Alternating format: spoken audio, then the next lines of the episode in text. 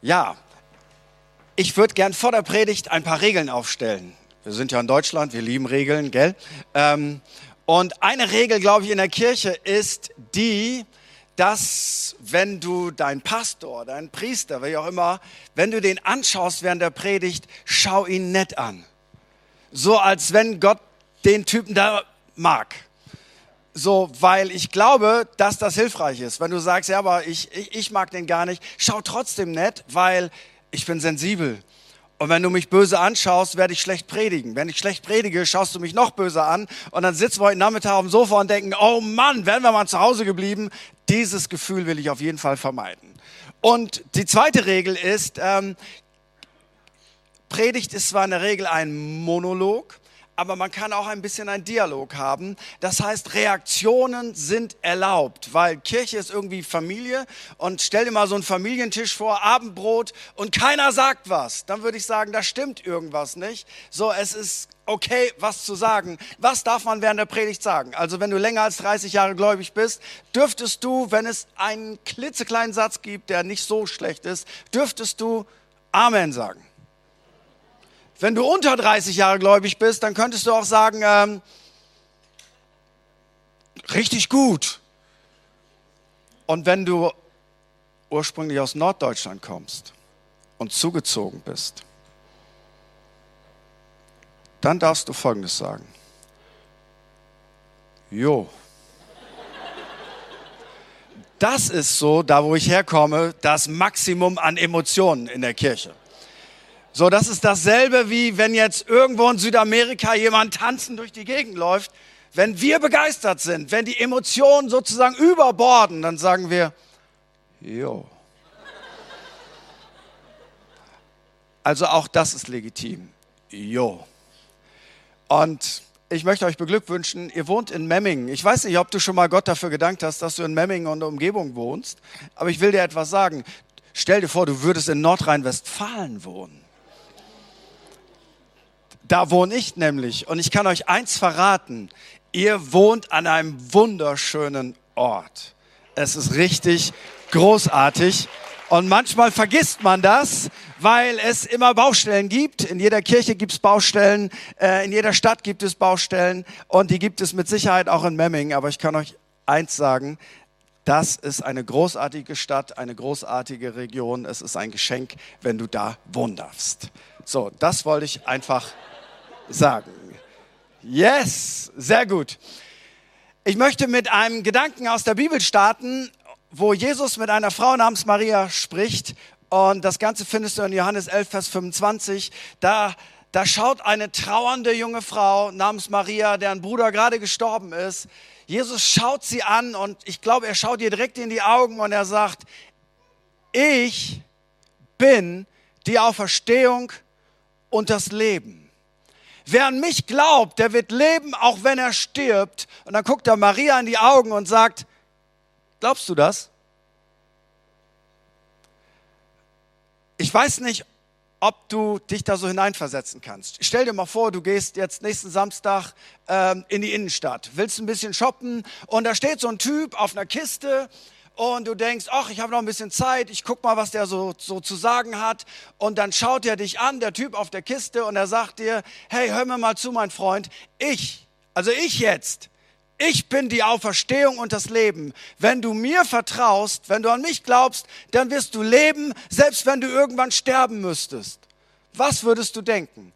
A, düdel, düdel, düdel. Das heißt, wo haben sie den rausgelassen? B, was hat der Mann geraucht? Und C, ja, bestimmt ist der das. Also großartig. Ähm, der ist die Auferstehung. Sag mir, was ich zu tun habe. Ich glaube, die allermeisten Leute würden denken, der Mann ist wahnsinnig. Ähm, hoffentlich meint er das nicht so, weil wie kann ein Mensch von sich behaupten, dass er die Auferstehung und das Leben ist? Aber genau das ist der Knackpunkt. Jesus Christus ist entweder Wahrheit oder was er gesagt hat, ist verrückt, weil wie, wie kann ein Mensch so etwas behaupten? Ich bin die Auferstehung und das Leben. Nicht einmal Wladimir Putin sagt sowas. Der sagt ja eine Menge interessante Dinge. Die, ähm, die meisten davon mag ich nicht besonders. Aber so etwas würde er nicht mal sagen. Nicht mal Irgendein Diktator auf dieser Welt würde auf die Idee kommen. Selbst Ronaldo, der sich für den besten Fußballer aller Zeiten, Fußballer aller Zeiten hält, würde sagen, ich bin die Auferstehung und das Leben. Da wäre die Latte doch ein bisschen zu hoch.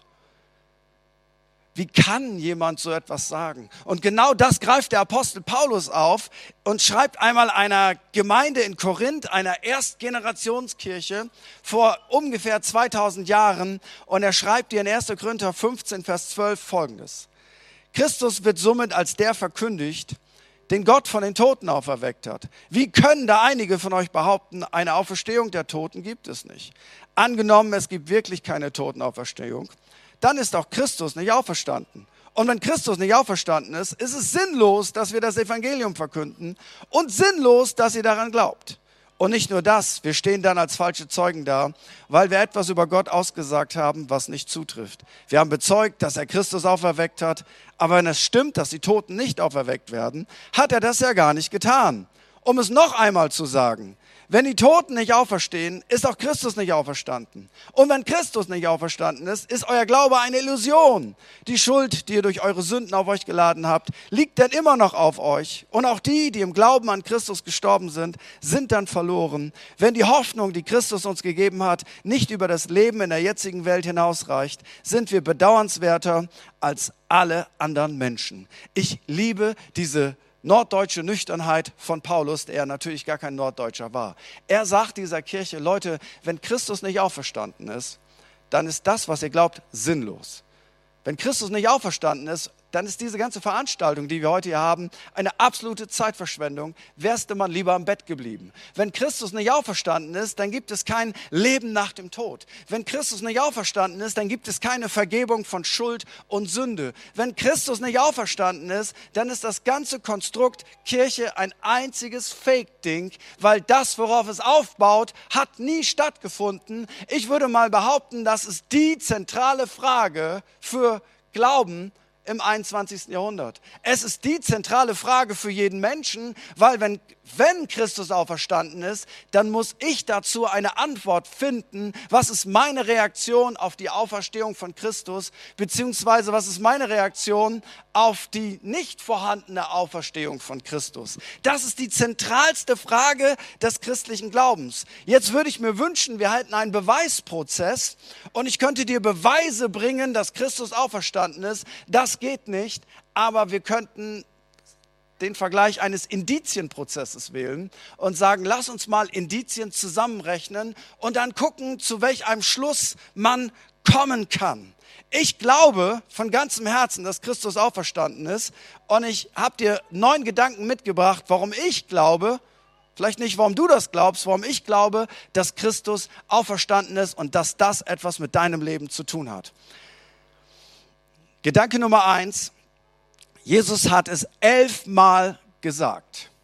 Zum Beispiel in Markus 10, Vers 34, da sagt er über sich selber prophetisch in die Zukunft sprechen.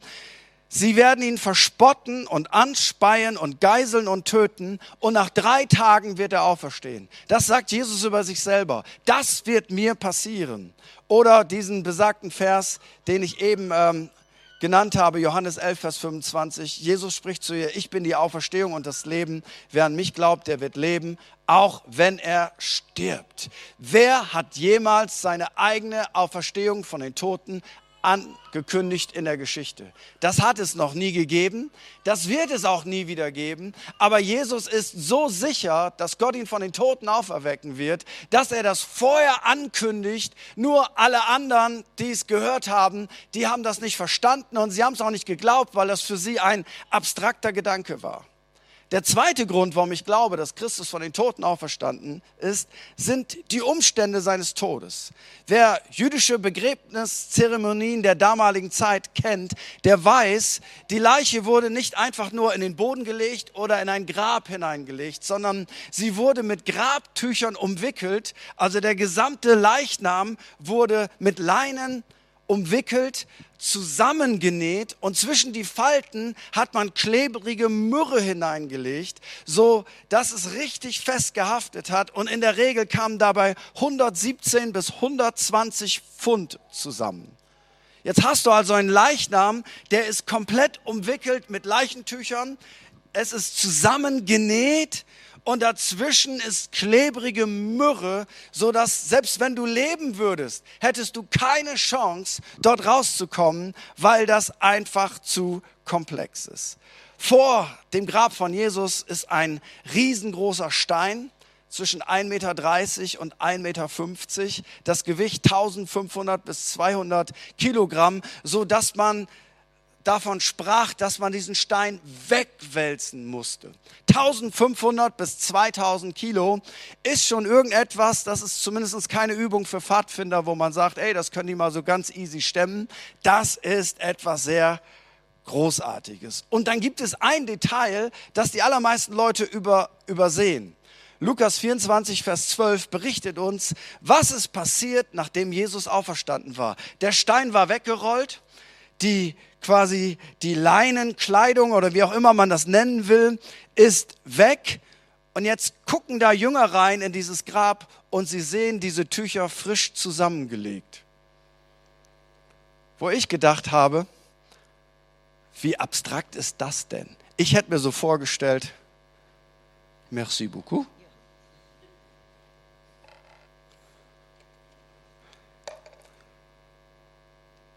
Dauert jetzt zu lange, das mache ich gleich.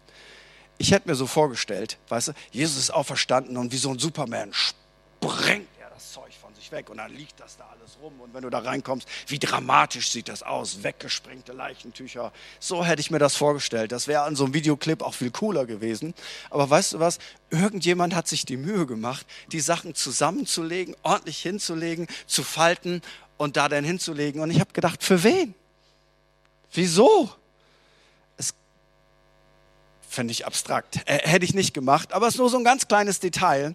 Ähm, die Leute, die das bewacht haben, wahrscheinlich waren das 16 Leute, römische Soldaten waren eigentlich leben, lebende Kampfmaschinen. Ihr Spieß war 1,85 Meter groß, lang, und jeder von ihnen war trainiert, vier Quadratmeter zu verteidigen.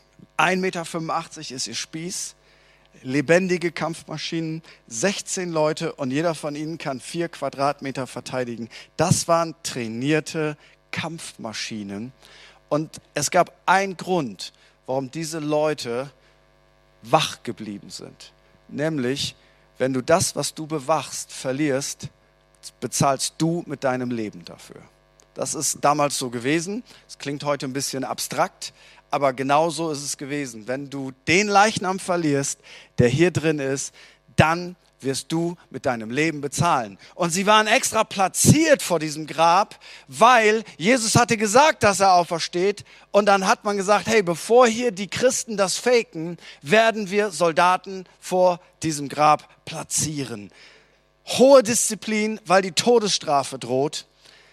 Diese Leute waren lebendige Kampfmaschinen. Da konntest du nicht rangehen und sagen, hey, wie geht's euch Leute? Hey, ich habe mal ein Bierchen mitgebracht, lass uns hier mal was trinken und so weiter. Das waren hochdisziplinierte Kampfmaschinen, mit denen hätte ich mich als Pazifist definitiv nicht angelegt.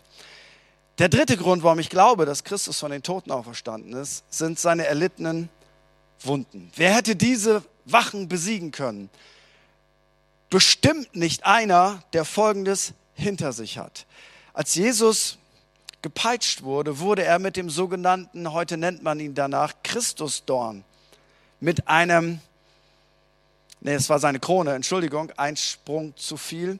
Äh, der Christusdorn, den findest du heute noch, hat ungefähr so eine Länge und diese Stacheln sind so hart, dass wenn du die aufsetzt, dringen schon in deinen Kopf hinein. Das ist nicht dasselbe wie Dornen bei Rosen, sondern der Christusdorn, der hat Dornen, die sind eher steif wie Nägel und das wurde auf den Kopf von Christus gesetzt. Nun, das tut weh, aber wird ihn nicht töten. Aber dann hat er 39 Peitschenhiebe, 40 weniger einen, bekommen. Und römische Peitschen, das weiß man heute, waren nicht einfach nur Peitschen, sondern in diesen Peitschen waren Knochenstücke eingenäht, die wie ein Widerhaken gewirkt haben. So, das heißt, nach 39 Peitschenhieben, es gab mal einen ganz brutalen Film darüber, die Passion, und so brutal der auch ist, er passt wesentlich besser als das, was wir uns heute vorstellen beim Kruzifix, mit so ganz kleinen Streifchen, ähm, die Jesus irgendwie abbekommen hat. 39 Schläge mit einer römischen Peitsche, mit Knochenstücken, mit Widerhaken,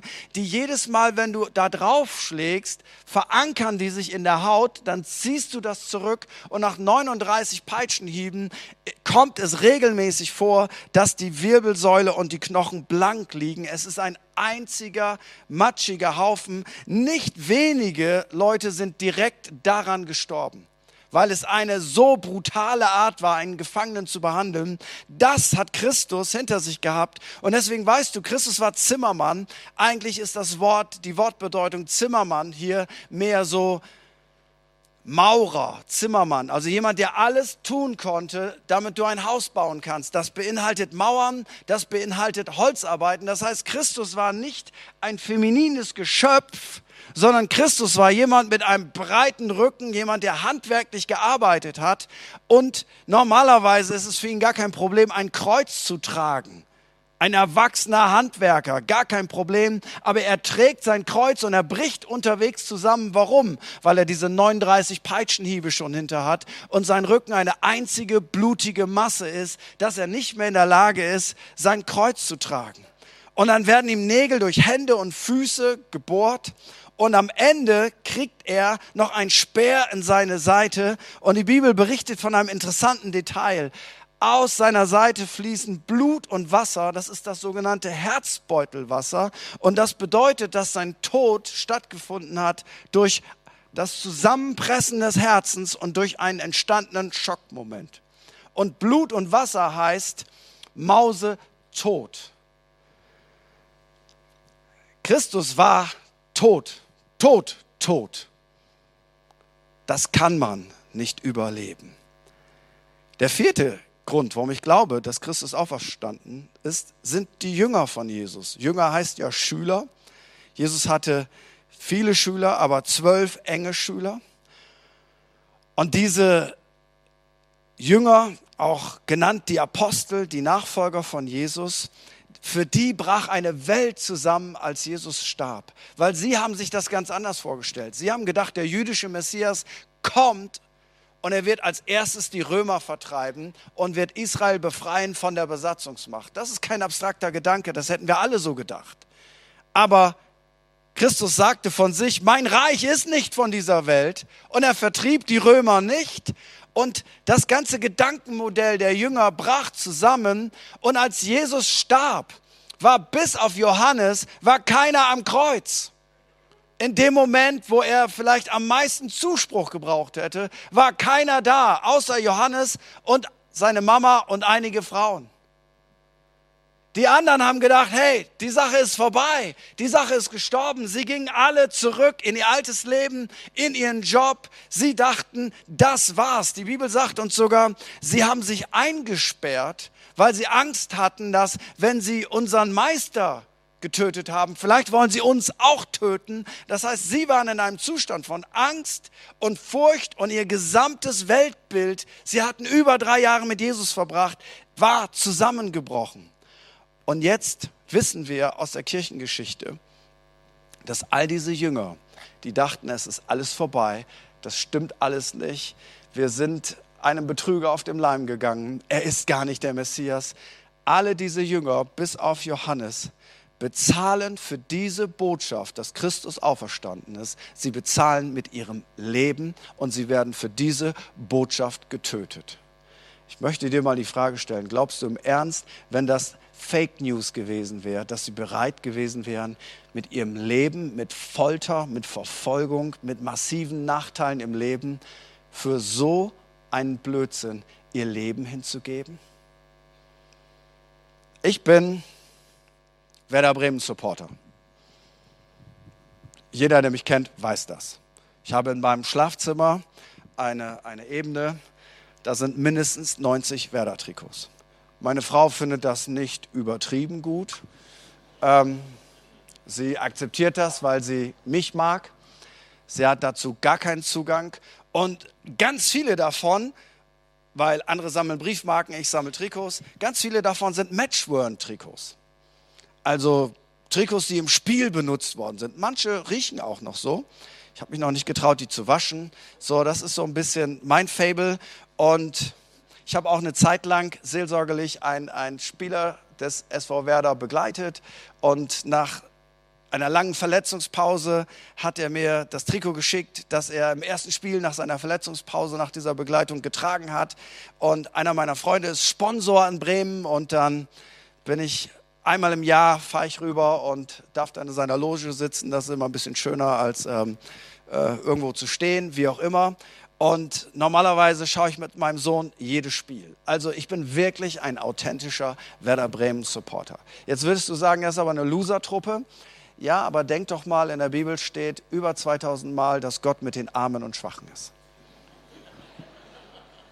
Also wofür sollte ein Christ sich entscheiden? Möchte ich auch mal alle Bayern München Fans fragen, bist du sicher, dass Gott das will? Okay, aber das ist nicht Predigt. Das ist, ähm, weil Predigt ist Auslegen des Wortes Gottes. Das ist Interpretation. Ja, das darfst du auch anders sehen. Also ich bin wirklich ein glaubhafter Werder Bremen Supporter. Ich kann dir so viele Momente erzählen. 1986 spielen wir gegen den Abstieg und Eintracht Frankfurt oder wir. Einer von uns landet auf dem Relegationsplatz 16. Ähm, und wir müssen das Spiel gewinnen und Frankfurt reicht ein Unentschieden. Und das ist schon 88 Minuten gespielt. Ich sitze vor dem Fernseher, kau an meinen Nägeln und meine Frau und meine Tochter liegen entspannt auf dem Sofa. Sagen, ach, reg dich doch nicht so auf, ist sowieso egal. Die schaffen das sowieso nicht, die sind entspannt bis zum geht nicht mehr. Und ich sitze da und nach 88 Minuten kommt Tony Uja an den Ball, spielt ihn in die Mitte und Papi Gilobocci kein Mensch kann diesen Namen aussprechen, aber ich, Papi Gilobocci, drückt das Ding über die Linie, das Stadion explodiert, ich hüpfe vor dem Fernseher und schaue zu meinen Lieben. Die sind völlig emotionslos. Was will ich damit sagen? Ich bin wirklich ein Supporter. Aber weißt du was, wenn mir jemand sagen würde, hey, wärst du bereit, dein Leben zu lassen für diesen Verein? Würde ich sagen, no way. Entweder töten wir dich oder gibst die Trikots hier. Hier, da sind sie. Soll ich sie einpacken? Das wäre es mir nicht wert. Im Leben würde ich nicht mein Leben für einen Fußballverein geben. Ganz sicher nicht. Ich würde mein Leben nicht für eine Ideologie, nicht für eine Partei, nicht für irgendetwas hinlegen. Maximal für meinen Glauben und für meine Familie. So wichtig ist mir das Auto denn doch nicht. Wenn ein Räuber mir sagen würde, gib mir dein Auto und ich töte dich, hier sind die Schlüssel. Mein Leben ist mir mehr wert als mein Auto. Mein Leben ist mir mehr wert als mein Fußballverein. Mein Leben würde ich nicht geben. Und ich möchte dir Folgendes sagen. Elf von diesen zwölf Kernjüngern bezahlen mit ihrem Leben dafür, dass sie sagen, Jesus Christus lebt, er ist auferstanden, er ist der Sohn des lebendigen Gottes und er ist der ultimative Liebesbeweis Gottes an dich, weil Gott liebt dich so sehr, dass er das Beste, was er hatte, gegeben hat, damit du wieder in Kontakt Kontakt mit Gott kommen kannst und dein Herz findet keine Ruhe, wenn du nicht Kontakt mit deinem Schöpfer bekommst, weil es ist wie ein großes Loch in uns, da passt irgendwie nichts rein, es sei denn, wir kommen wieder in Kontakt mit unserem Schöpfer, weil dazu sind wir gemacht worden. Dazu bezahlen sie mit ihrem Leben. Man sagt ihnen, hey, ihr müsst den Mund halten, sonst, sonst rücken wir euch auf den Pelz. Und sie sagen, wir können nicht schweigen. Das ist das größte Ereignis der Menschheitsgeschichte. Christus ist auferstanden. Er ist nicht nur der Messias, er ist der Retter. Und wir wollen es allen Menschen auf dieser Erde erzählen. Und dafür bezahlen sie mit ihrem Leben. Das waren extrem überzeugte Leute. Und wir müssen heute überlegen, ob die einfach nur dumm waren oder ob es das wert war. Der fünfte Gedanke, warum ich an die Auferstehung glaube, ist die Kirche. Wo startete die Kirche von Jesus? In Jerusalem. Da war die erste Kirche. Nun, die erste Kirche wurde im Kon Kontext des Judentums gebaut. Am Anfang war das gar nicht das, was wir heute als Kirche bezeichnen, sondern es war eine Sektion des Judentums. Sie glaubten an den Messias. Sie waren Juden und waren gleichzeitig an Jesus gläubig. So, und jeder, jeder, der ein bisschen Ahnung vom Judentum hat, weiß, der Jude liebt seinen Schabbat weil Gott ihm das gesagt hat. Und der Schabbat ging von Freitagabend bis Samstagabend. Und es ruhte komplett alles an diesem Tag. Das ist das Zentrum, das Herzstück des Judentums. Das ist vielleicht ein Grund, warum sie nie komplett assimiliert wurden. Und wenn du heute einmal in Israel bist, ich bin einmal am Schabbat durch Jerusalem gefahren, du wirst es nicht glauben, die ganze Stadt steht still. Keiner arbeitet, es ist komplette Ruhe. Übrigens etwas ganz Wunderbares für jemanden, der aus einer Leistungs- und Stressgesellschaft kommt. Einfach Silenzio. Und am Sabbat, an diesem freien Tag, ging man in die Synagoge und hörte die Tora, das Wort Gottes. Jetzt ist aber Christus am ersten Tag der Woche auferstanden, was der Sonntag war, nicht der Samstag. Für uns ist der erste Tag der Woche der Montag. Für die Juden war der erste Tag der Woche der Sonntag, weil Samstag war frei und Sonntag war der erste Tag der Woche. Also einfach mal, um das vom Kopf her zu verstehen. Jetzt steht Christus am ersten Tag der Woche auf, am Sonntag, unser Montag. Und weißt du, wann sich die Christen jetzt treffen? um gemeinsam Gottesdienst zu feiern, an einem Tag, das ist absolut unlogisch, am Sonntag. Am ersten Tag der Woche trafen sich die ersten Christen, um die Auferstehung von Jesus zu feiern. Weißt du, was viel logischer gewesen wäre? Lass uns das am Sabbat feiern. Da haben alle frei.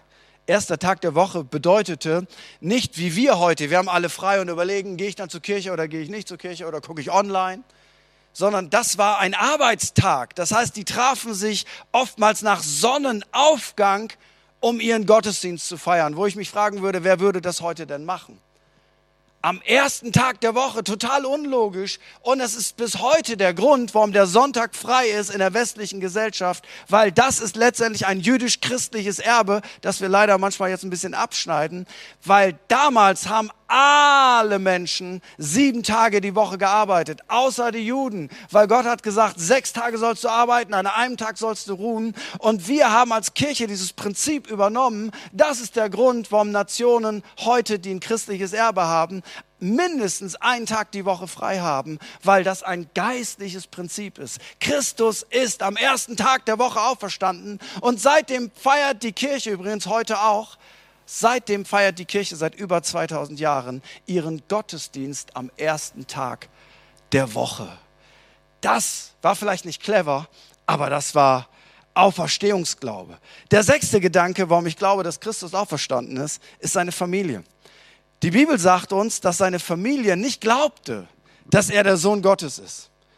Im Gegenteil, die hielten ihn für verrückt. Die kamen einmal in ein Meeting, wo Jesus war und haben gesagt, hey, sag mal den, den Leuten Bescheid, Jesus, komm doch mal raus, deine Familie wartet auf dich. Und Jesus sagt, wer ist denn meine Familie? Sind das nicht die Leute, die das Wort Gottes hören und tun und zeigt auf die Leute, die bei ihm sitzen? Und seine Familie denkt, der, der ist durchgedreht. Sie gehörten nicht zu den aktiven Nachfolgern von Jesus. Aber weißt du was? Nach der Auferstehung sagt uns die Bibel in 1. Korinther 15, Vers 7, danach zeigte er sich Jakobus. Ja, wer war denn Jakobus? Sein leiblicher Bruder. Jakobus glaubte nicht an seinen Bruder. Für ihn war das einfach nur sein Bruder. Aber als der auferstandene Jakobus, der explizit genannt wird, begegnet, glaubt Jakobus ihm und Jakobus wird später in der Urkirche einer der tragenden Säulen und ist übrigens der Schreiber des Jakobusbriefes, den wir bis heute in der Heiligen Schrift finden. Der siebte Gedanke, warum ich das glaube, sind die Augenzeugen. Paulus drückt das so aus. In 1. Korinther 15, Vers 5. Als der Auferstandene hat er sich zunächst Petrus gezeigt und dann dem ganzen Kreis der Zwölf. Später zeigte er sich mehr als 500 von seinen Nachfolgern auf einmal. Einige sind inzwischen gestorben, aber die meisten leben noch. Zu dem Zeitpunkt, als Paulus das schreibt, an die Kirche in Korinth, sagt er, 500 Leute auf einmal sind dem Auferstandenen begegnet. Ganz schön viel Wahnsinn für 500 Leute. Einige sind schon tot, aber die meisten leben noch. Und er fordert sie indirekt auf, fragt die doch mal, wir haben 500 Augenzeugen, fragt die doch mal, ob die Geschichte so stimmt oder ob die sich einfach kollektiv verabredet haben. Der achte Gedanke, warum ich glaube, dass Christus auferstanden ist, sind die Frauen. Wer waren die Ersten, die den auferstandenen Christus gesehen haben? Aus Zeitgründen zitiere ich nur Matthäus 28, dort die Verse 1 bis 7. Da begegnet er zuerst frühmorgens am Tag der Auferstehung einigen Frauen. Jetzt wirst du sagen, was ist daran so besonders? Er begegnet Männern und Frauen. Nun, das ist das Besondere. Zur damaligen Zeit hatte die Aussage einer Frau vor Gericht keine Bedeutung. Es war keine rechtssichere Aussage. Das heißt, wenn du jemanden umgebracht hast und es gab nur eine Zeugin, eine Frau, die gesagt hat, hier, der hat den umgebracht, dann galt das vor Gericht nicht. Können wir uns heute nicht vorstellen. Gott sei Dank ist es heute anders. Aber so war das damals. Das heißt, wenn du die Auferstehung fakest, dann musst du Folgendes machen. Du darfst keine Frauen als Zeugen haben, weil deren Aussage gilt nicht. Und weißt du, was Jesus macht? Dem ersten Menschen, dem er begegnet nach der Auferstehung.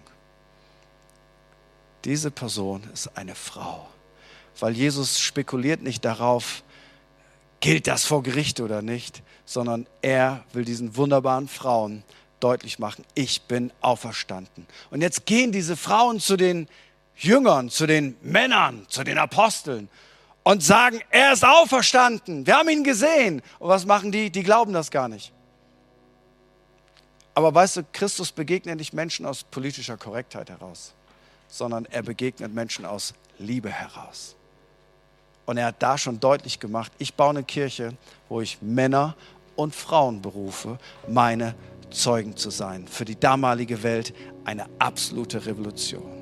Und der letzte Grund, warum ich glaube, dass Christus auferstanden ist. Wenn er auferstanden ist, dann ist er ja nicht tot. Dann lebt er ja. Und wenn er lebt, dann kann man ihn offensichtlich erleben. Weil wenn er tot ist, kannst du ihn nicht erleben. Wenn er aber das ist, was wir glauben als Kirche, gestorben, auferstanden, sitzen zu Rechten Gottes, dann ist er der Lebendige, der Auferstandene und dann ist er real. Das heißt, wir müssen die Spuren von ihm finden. Nun, du kannst Geschichte studieren, du findest überall die Spuren von Jesus. Weißt du, wer die ersten Krankenhäuser gebaut hat? Die Nachfolger von Jesus. Warum? Weil sie von seinen Werten inspiriert waren. Weißt du, wer die ersten waren, die pro-life waren? Die Nachfolger von Jesus. Römer haben ganz normal, das war, wurde nicht strafrechtlich verfolgt, Kinder ausgesetzt. Das war überhaupt gar kein Problem. Warum hat Leben heute so einen Wert? Weil die Nachfolger von Jesus was verstanden haben. Warum ist die Würde des Menschen unantastbar? Weil wir das verstanden haben, dass der Mensch etwas Besonderes ist, dass du nicht mit dem machen kannst, was du willst. Ein Menschenleben hat Bedeutung. Das sind alle Spuren von Jesus, aber es gibt noch mehr Spuren von Jesus. Weil der Auferstandene, sagt ja die Bibel, ist derselbe gestern, heute und in alle Ewigkeit. Er verändert sich nicht. Ich verändere mich. Aber er verändert sich nicht. Das heißt, er macht eigentlich immer noch dasselbe, was er damals gemacht hat. Und du findest seine Spuren überall. Ich stelle dir eine Frau aus meiner Kirche vor. Sie heißt Ariane. Ich kann dir jetzt 100 Geschichten erzählen und du kannst sie alle nachprüfen. Ich kann dir die Kontaktdaten geben. Ähm, ich habe gar keine Angst, dass jemand fragt. Ariane ist aus meiner Kirche. Und Ariane hat mit neun Jahren das Gefühl, dass Jesus Christus zu ihr spricht, ich möchte, dass du dich eines Tages um Kinder kümmerst, die keine Eltern haben. Und sie ist als Neunjährige so beeindruckt davon, dass sie ein Minibuch schreibt und schreibt das in ihr Buch hinein. Das ist, glaube ich, das, was Gott für mein Leben will. Und dann geht das Leben so weiter. Sie kommt in die Pubertät, Sie verliebt sich, sie heiratet, sie ist jetzt verheiratet und sie hat fünf Kinder.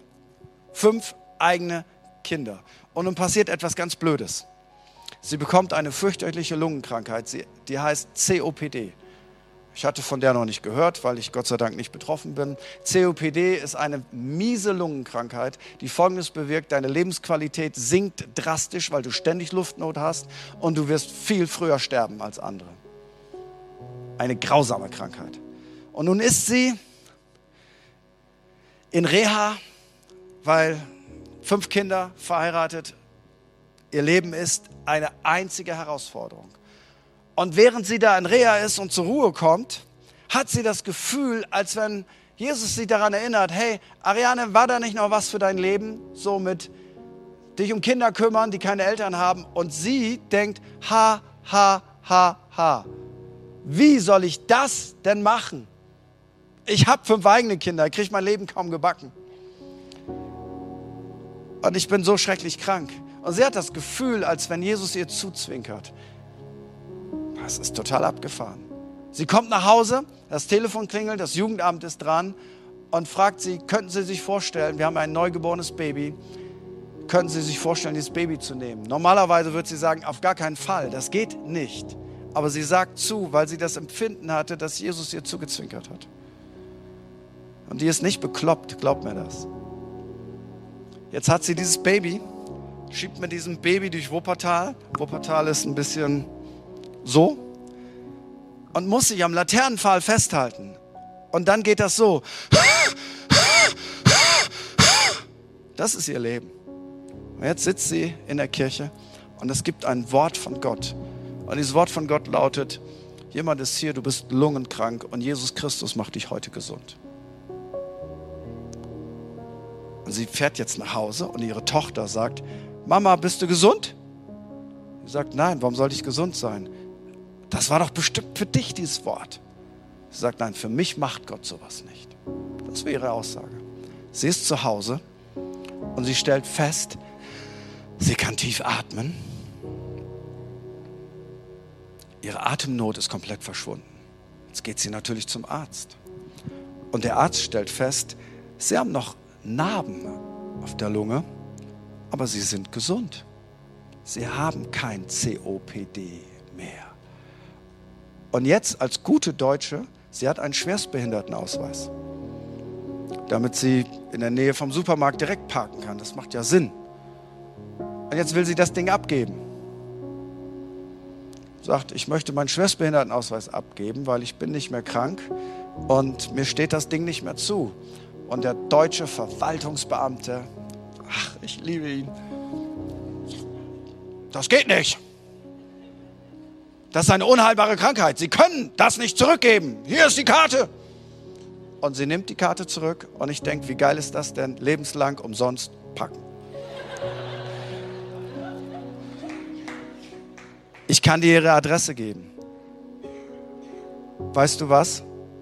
Das sind Spuren vom Auferstandenen, von Jesus von Nazareth. Meine Geschichte, und ich schließe damit, ich könnte dir 20, 30, 50 solcher Geschichten erzählen. Meine Geschichte ist, ich komme aus einem komplett kaputten Elternhaus. Mein Vater ist gestorben, als ich drei war. Meine Mama hat neu geheiratet, hat einen Mann geheiratet, den hätte sie nicht heiraten sollen. Ein Alkoholiker, bin jahrelang missbraucht worden. Und als ich 13 Jahre alt war, bin ich ein absolut zerstörter, kaputter Mensch gewesen. Sex, Drugs, Rock'n'Roll, die ganze Ebene. Meine Freunde, die sind heroinabhängig geworden, ab in den Knast, kriminell, Methadon, die ganzen Geschichten und ich bin selber auch auf diesem Weg. Und im Alter von 16 Jahren haben mir Menschen von Jesus Christus erzählt. Und ich bin von Natur aus nicht besonders fromm. Kein Bezug zu Kirche, Aber im Alter von 16 Jahren habe ich eine Begegnung mit Jesus. Und das hat alles verändert. Heute bin ich verheiratet. Ich habe drei Kinder. Ich kann meiner Frau treu sein. Wir feiern heute unseren 35. Hochzeitstag. Das wäre ohne Jesus Christus niemals möglich. Aber weißt du was, du musst nicht so einen Background haben. Du kannst doch ganz heile, ganz normal aufgewachsen sein. Aber du musst dir diese Frage stellen. Ist das, was Jesus sagt, wahr? Oder ist es einfach nur Wahnsinn? Dann sollte man das ablegen, dann sollten wir das loswerden. Und diese Frage möchte ich dir heute zum Finale der Predigt stellen. Und ich lade uns ein, dazu aufzustehen. Und ich möchte das tun, was ich so gut wie immer tue. Im Auftrag des Auferstandenen.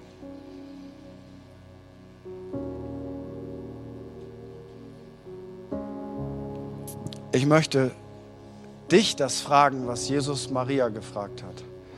Ich bin die Auferstehung und das Leben. Wer an mich glaubt, und Glauben meint mehr als Kopfwissen. Glauben meint hier Vertrauen. Wer an mich glaubt, wer mir vertraut, der wird leben, auch wenn er stirbt. Glaubst du das? Weißt du, und das ist kein Glaube nur für Dummies, sondern das ist ein Glaube, der auf handfesten Tatsachen und Fakten beruht. Und der Einzige, der entscheiden kann für sich, ob er das annimmt oder nicht, das bist du selber. Und ich möchte dich einfach fragen, wäre das das wert, dass du dein Leben auf dieses Fundament baust?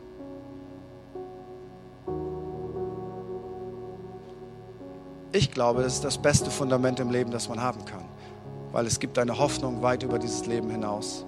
Und das ist nicht nur etwas für Leute, die vielleicht wie ich aus einem schwierigen Hintergrund kommen, sondern das ist etwas, was jedem Menschen auf dieser Erde Halt geben kann, Sicherheit geben kann. Worauf setzt du dein Vertrauen?